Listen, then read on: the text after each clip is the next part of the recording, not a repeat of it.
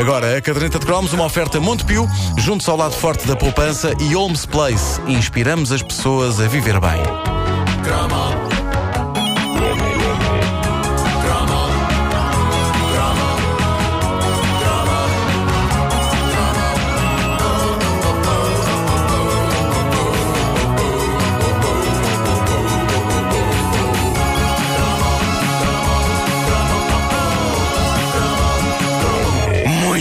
Gostávamos nós de dinheiro.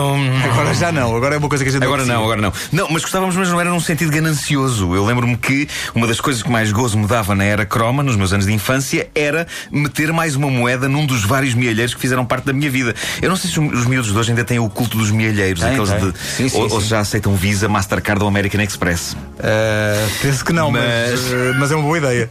Mas os mielheiros foram coisas incrivelmente importantes na nossa vida e não falo agora do mítico mielheiro de ferro inviolável do Montepio, que esse já teve direito a cromo. Falo, por exemplo, dessa verdadeira instituição da era croma que eram os famosos mielheiros de barro. Alguns eram enormes. Eu tinha um soldado inglês com um ar muito fofinho, mas completo, com aquele gorro preto na cabeça, não é? E cabia ali muita, muita moeda. E Eu gosto de depois. pensar que tinhas mesmo em casa um soldado inglês. E guardava o dinheiro lá Guardavas no gorro, lá o dinheiro, no no gorro gorro dele. dele. Ah, porque- What are you doing? Exato, ele não podia, não podia reagir, eles não podem. Mas no gorro ele tinha a ranhurazita para deitar as moedas e em baixo, na planta dos pés, tinha uma tampa de borracha redonda que se abria quando chegava o dia decisivo e importante em que íamos comprar qualquer coisa com o nosso dinheiro. Só fazias isso nesse dia ou de vez em quando? Ah, eu de vez em quando abria, despejava as moedas só para olhar para elas. Ah, mas não tiravas. Só para contar, como se fossem patinhas para Ah, contar e não sei o quê. Ah, assim como havia soldado inglês, havia muitos outros modelos em cerâmica, havia palhaços, havia os clássicos porquinhos, não é? Ah, Sim, mas, sim. mas ao contrário do que se via nas bandas desenhadas ou nos desenhos animados, em que se tinha de partir o mielheiro para tirar de lá o dinheiro, na vida real isso nunca era preciso. Aquilo tinha uma tampa em baixo. Eu nunca percebi essa história de partir o porquinho, paz, com um martelo para tirar de lá as moedas. Que estupidez, pá.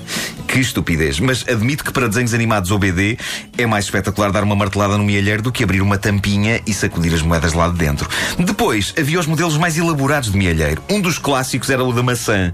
Uma maçã, Maçã, de plástico. maçã. Era uma maçã de plástico, tinha uma superfície com um pequeno botãozinho, punhas a moeda em cima do botão e aquilo acionava um mecanismo e fazia com que um bicho da maçã saísse lá de dentro e recolhesse a moeda para dentro. Pá, tu sonhaste com isso? Não, eu sei que isto parece. Eu agora estou a dizer isto. mais. Eu- Oh, Eu estou a dizer olha isto. estou- maçã!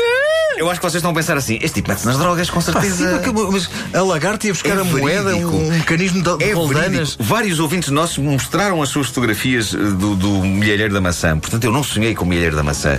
Ahm, e, e- e- e- sempre achei que isto é um conceito estranho, porque a única ganância que um bicho da maçã tem é em comer o máximo de maçã que consiga. Mas este bicho da maçã queria dar o passo seguinte a recolher o dinheiro. Queria- foi, foi assim que Steve Jobs começou a sua fortuna. Pois foi, foi, foi como bicho da maçã. Foi, foi, foi, foi. Sim, ele saiu dentro de. Depois, claro. Epá, eu estou muito lento com as piadas. Claro, maçã, claro.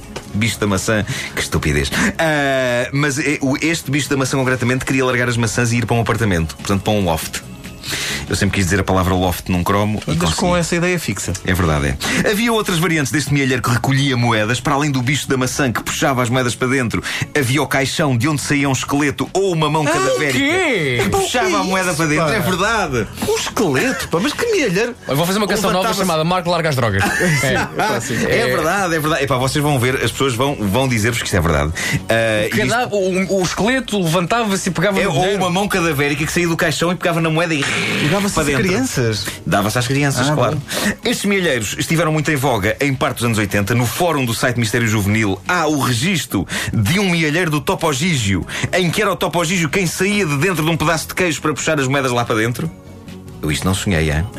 Ah, eu este não me lembro, mas a verdade é que houve praticamente tudo do Topogígio, desde cromos a cuecas. Eu ainda hoje, se fosse solteiro, vestiria de bom grado umas cuecas do Topogígio. Como sou casado, pus de lado as cuecas com bonecadas, porque reduz o meu sexo appeal junto da minha esposa. Só há umas cuecas das quais não prescindo, que são as minhas cuecas do Star Wars. Tem o Luke Skywalker à frente. Tem sim aqui na zona da frente do Luke Skywalker. Possivelmente serão as cuecas menos sexy de sempre. Uh, com o Topogígio seriam mais sexy, mas são cuecas do Star Wars. E a zona do rabo fica toda coberta pelo logotipo clássico a dizer Star Bom, temos Wars. telefone uma, uma ouvinte da parede, não, não vai ser possível, no entanto, eh, estabelecer esta ligação. Obrigado. Voltando É aos o Luke milheiros, Skywalker está à frente. uh, É o Luke, o Luke está mesmo aqui é na que é zona. O Luke está aqui na zona. Quer dizer, o primo, o Dick Skywalker.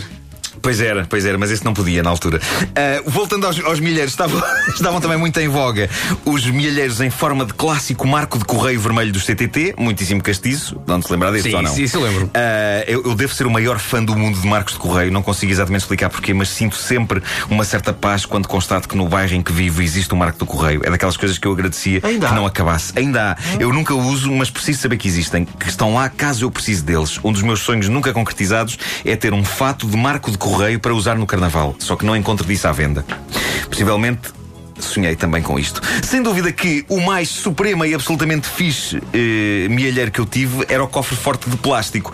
E no Fórum do Mistério Juvenil está lá uma fotografia de um modelo rigorosamente igual ao meu. Era um cofre amarelo de plástico, com combinação. Rodavam-se os manípulos com números, depois de feita a combinação e depois um outro manípulo e a porta abria. Vocês também não tiveram isto? Não. Epá, não. Vocês, em que- como é que vocês guardavam o dinheiro? Numa saca? Nós não tínhamos dinheiro. Ah, pronto, comiam côdea. Ah, Códia. mas, digamos, Que luxo, Códia!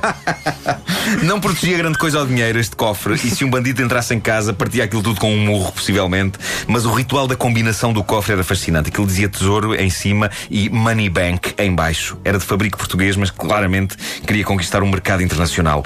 A pureza dos mielheiros estava no facto de, pelo menos até, ah, ah, ou durante uma parte da nossa vida, aquilo não ser uma experiência capitalista. Até nós descobrirmos que de facto podíamos comprar coisas com aquilo, o gozo supremo de ter dinheiro estava em juntar moedas dentro do mielheiro. No fundo, não era uma coisa muito diferente do que colecionar cromos. Não era para outro efeito do que colecionar cromos, basicamente. Eu acho que eu tenho ideia- moedas ali dentro. Eu tenho ideia que usava mais o milheiro para fazer de instrumento musical. Abanava aquilo. Agitavas. O som.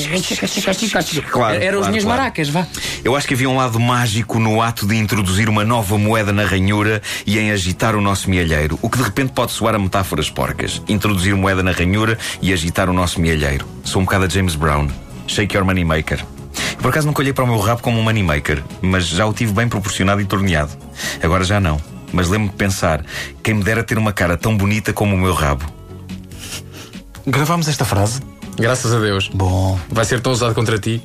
Termino com um marco histórico, o dia em que as Marco, moedas. Marco, Lá Marco. está, lá está. O dia em que as moedas que eu tinha dentro do meu soldado inglês de cerâmica prefizeram um bonito e redondo total de 500 escudos. Ei, o que é que compraste? O que é que compraste? 500 paus ficaram anos dentro do mielheiro até surgir uma boa oportunidade sólida de os gastar. Ficaram anos. Curiosamente, na adolescência, percebi o quê? Que a revista Gina custava 500 paus. O soldado inglês olhou para mim e eu praticamente vi-o a mexer a boca e a dizer: Vai lá buscar! Não era Olha inglês. que, olha que esta semana vai lá buscar! É o famoso número em inglês com aquela maluca sueca. Pus sotaque em inglês, não? Claramente isto aconteceu. Uh, só que não tive coragem, além de que uma pessoa não quer dar nas vistas quando compra a Gina. Eu levava 500 paus em moedas dentro de um soldado inglês. Pois. Já era suficientemente inquieto.